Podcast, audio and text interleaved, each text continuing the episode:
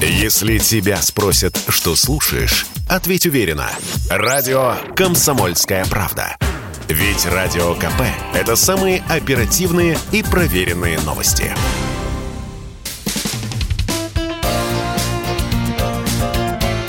Говорит полковник.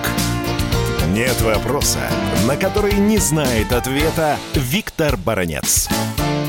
Российские воздушно-космические силы нанесли удар по Яворовскому полигону Украины. Что такое Яворовский полигон? Это, по сути, стратегический объект. Этот полигон является одним из самых крупных Европы, потому что он раскинулся на многие десятки километров. Но у него есть еще одна особенность. Это, по сути, была гигантская фабрика подготовки украинских специалистов различных профилей иностранными советниками и инструкторами. Там челночным образом находились инструкторы из Соединенных Штатов Америки, Великобритании, Польши, Румынии, Венгрии, даже Латвии и Эстонии. Они прибывали туда, чтобы готовить э, украинских специалистов, которые убывали оттуда на а, фронт. Были периоды, когда на полигоне готовилось более двух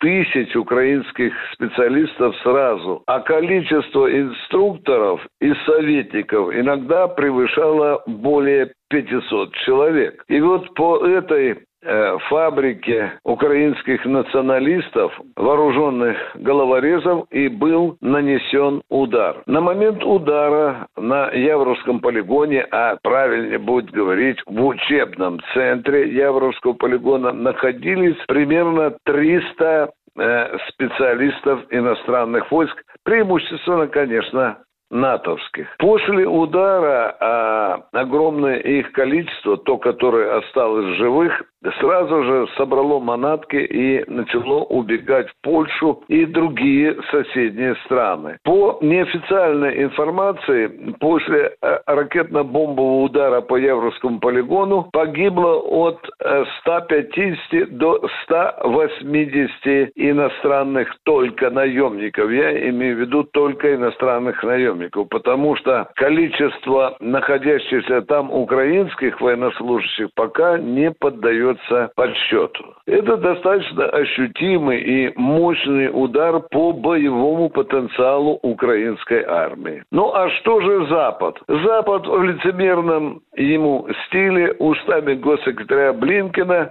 стал выть о том, что, видите ли, Россия нанесла удар по центру, где готовились миротворцы. Конечно, это брехня. Если там и готовились миротворцы, то они исчисляются, по нашим данным, там не несколькими десятками, ну, может быть, 30-40 человек. А основная масса, повторюсь, более двух тысяч человек, это люди, которые готовились для войны на Украине. Оттуда же они и направлялись на фронт. А специалисты украинские там готовили по разным специальностям, начиная от заряжающего, механика-водителя, танкиста, снайпера, оператора переносной зенитной ракетной установки, оператора оперативно-тактического комплекса .у и так со всеми остановками.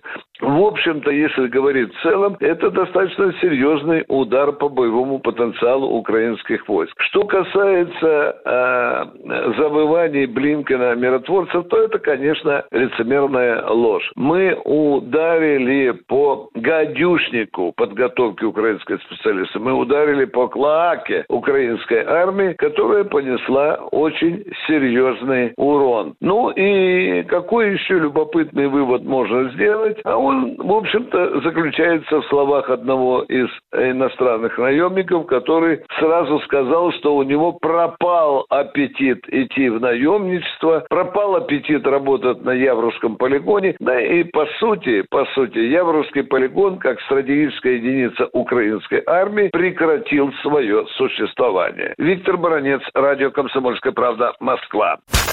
Если тебя спросят, что слушаешь, ответь уверенно.